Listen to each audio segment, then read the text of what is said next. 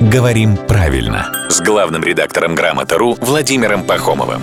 Здравствуйте, Володя. Доброе утро. Наша слушательница Светлана устроила бучу у себя на работе. Я, правда, не знаю, какой из э, вариантов, которые я сейчас озвучу, она отстаивает. В общем, кто-то на работе Светланы считает, что правильно говорить «стало холодней», Мгм. а кто-то считает, что правильно говорить «холоднее». Но на самом деле правы все. Здесь есть очень небольшая стилистическая разница. Варианты с «е-е» — холоднее, быстрее, сильнее, а, нейтральные. И уместны везде, в устной речи, в письменной, где угодно. А варианты, которые на «и» краткое, то есть на «йод», холодней, быстрей, сильней, они с оттенком разговорности. То есть в живой непринужденной речи, пожалуйста, а на письме лучше Всё-таки без них. «е-е». Да, на письме лучше «е-е». Эх, знать бы, кто Да-да-да. победил.